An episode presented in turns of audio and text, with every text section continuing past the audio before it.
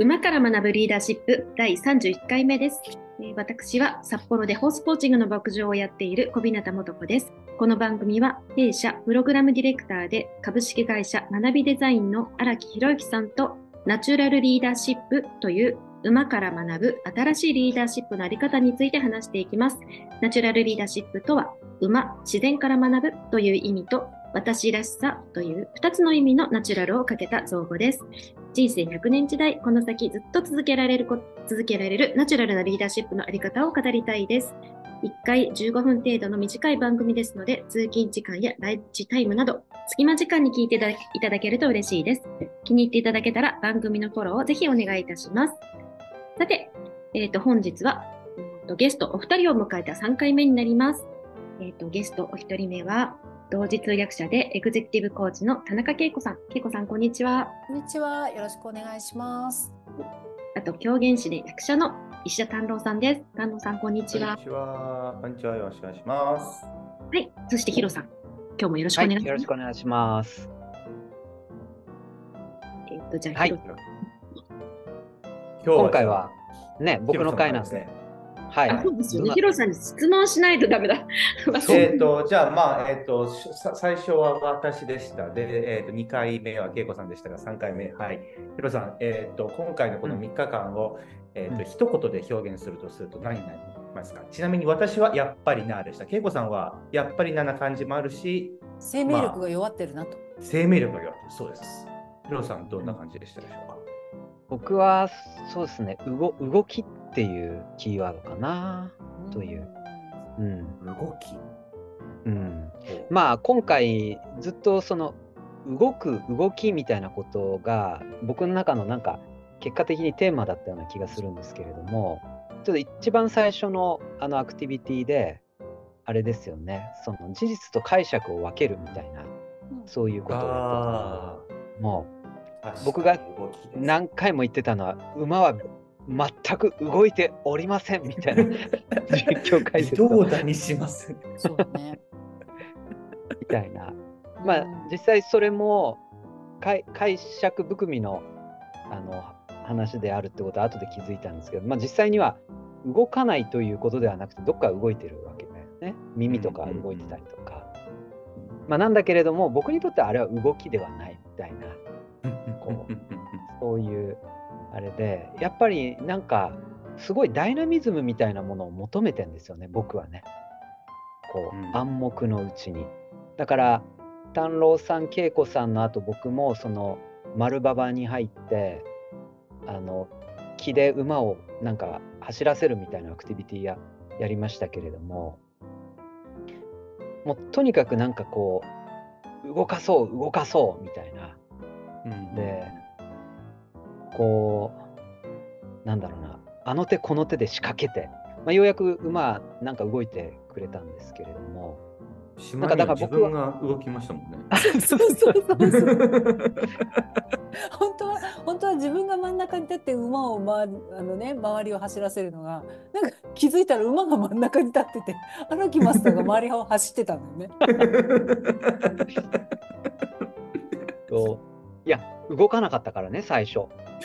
えあれは何だったの？走って見せたの？こうやってやると楽しいよっていうのを見せたの？そうそうそうそうそう。そうすだからあの基本アーチャー君って、まあ、僕に懐いてくれたこともあったんで、うん。その僕の後を追っかけてくれるかなみたいなそんな期待値をもとに動いたんですよ。したら全然乗ってこなくて。まあちょっとね無知があったっていうのもあるのかもしれないんですけどとにかく僕が外を走って アーチャーが真ん中逆そうそう。なんかちょっと反対になってるよとか言って見てました。はい。うん、まあでもなんだろうなだから僕はすごく不思議だったの2人を見ててもうん。うなぜ？ってずっと思ってて。まあ基本的に、まあ、2人のあの今までのね対話の中でも実は動いていたみたいな話あったじゃないですか。いろんなこう駆け引きをしてたみたいな。うん。話あったと思うんですけど僕からしてみたらもうまさに微動だにしないみたいな。動け動けみたいなもうずっと思ってたんだけど。でもなんか、ヒロさんのその話聞いて、すごくあっと思ったのは、あの脳って動かないってみんな言うじゃないですか、じっとしてるって。はいもう静止してるって。確かに静止してるんですけど、あの筋肉的にとか気とかはすごく動いてるんですよ。めちゃめちゃ動いてるから止まってるように見えるっていうふうに考えるんですねあなんでもうだから脳的に構えっていう緊張感を持った静止をしてるとすごい疲れるんですよ。持たないですなかなか。あっていうぐらいいすごく動いてるんですけど多分その動くにも多分いろんな、まあ、パターンがあって、まあ、少なくとも2通りあってその静の動みたいなものと本当にその肉体的にとか本当にその走るような動きとなんかまあ違いますよね。動きとひうん。一言で言っても。うん。わかります。あの、うん。私自分があの馬と馬に動いてもらうのをやるときは、えっと胴のせいですよね。動く内面ものすごい大きな変化がありながら、外から見ると動いてない状態に見えるっていう。うん。問題を意識して。る。うん。僕だから銅の銅しかないんですよだってね、ヒロさん止めるとき最高面白かったと私は思っておりますよ。覚えてます？ああ確かに。止めるときうん。止まらなくて馬が。うん。どうやって止めたと覚えてます？あ覚えてない。だ何やったっけ？あのね、あの動いて反対側に行くっていう動きをさせて止まったの。ああそうだったね。そうだったね。うん。ううんんだからこう胴で止めるみたいな。うん向きを逆逆方向の矢印をこう出すことによって止まらせた感じでした。そうでしたね。いや僕もだからあの素子さんの見てて理想はあったんですよ。なんかもう気を沈めることによってこうね馬の動きをだんだん落ち着かせるみたいな理想はあったんですけどた多分だから僕の中では全然あの静まってなかったんでしょうね。だからね。馬もずっとブヒブヒ走ってるわけですよ飛び跳ねてましたもんね。走ってるだけじゃなくて。そうそうそうそう本当に。ジャンプしてたよね。ジャンプしてましたね。うん。うんねもうこれどうしようもねえなっつってで じゃあ一応動くかみたいな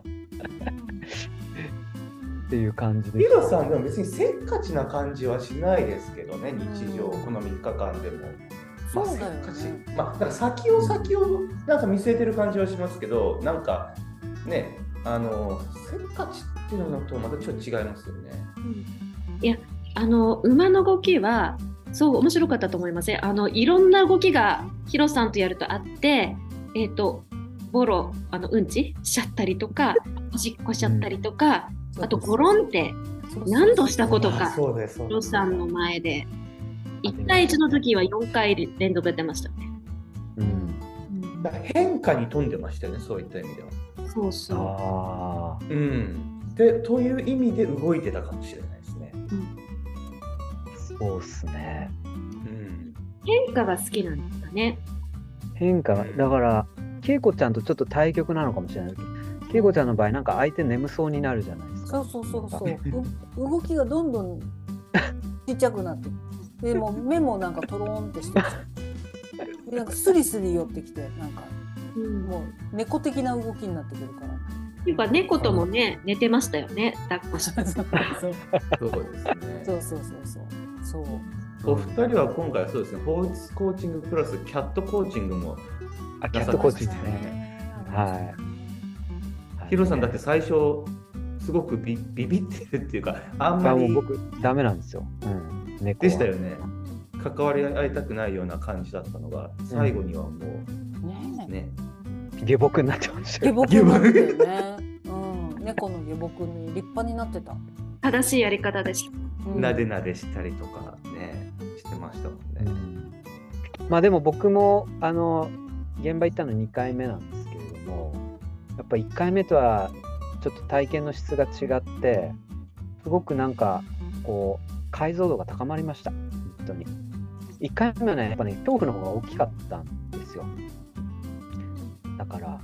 そういう意味では今回ちゃんと馬とコミュニケーションできた気がしますしその分その理解の度合いもすごく深まった気がしてやっぱこれ何回か行ってようやく見えてくるものもあるんだなっていうのは今回の感想でもあるので、ぜひお二人もまたね、ちょっと今度いいシーズンにでも来ていただいて、確か雪のない時もね、綺麗ですからに。ね。そう木も綺麗だったけどね。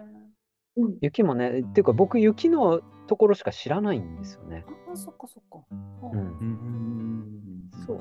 ねうん、雪もすごいで。もあの立地も素晴らしいですよ、まあ、北海道っていうのもそうですけど札幌から本当近いっつうかもう札幌ですからねあれ札幌の中で本当にあのと中心部からすごく近いからいいそうですよね。本当にね。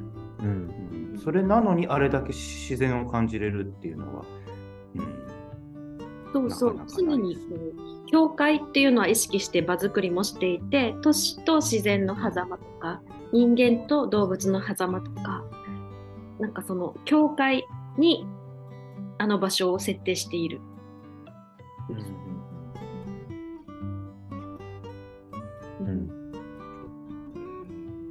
ヒロさんは、あ、ヒロさんは、私は今回は、なんかヒロさんがやると笑いが巻き起こる感じで、3日確か間、にそれは笑いの中心でしたよね。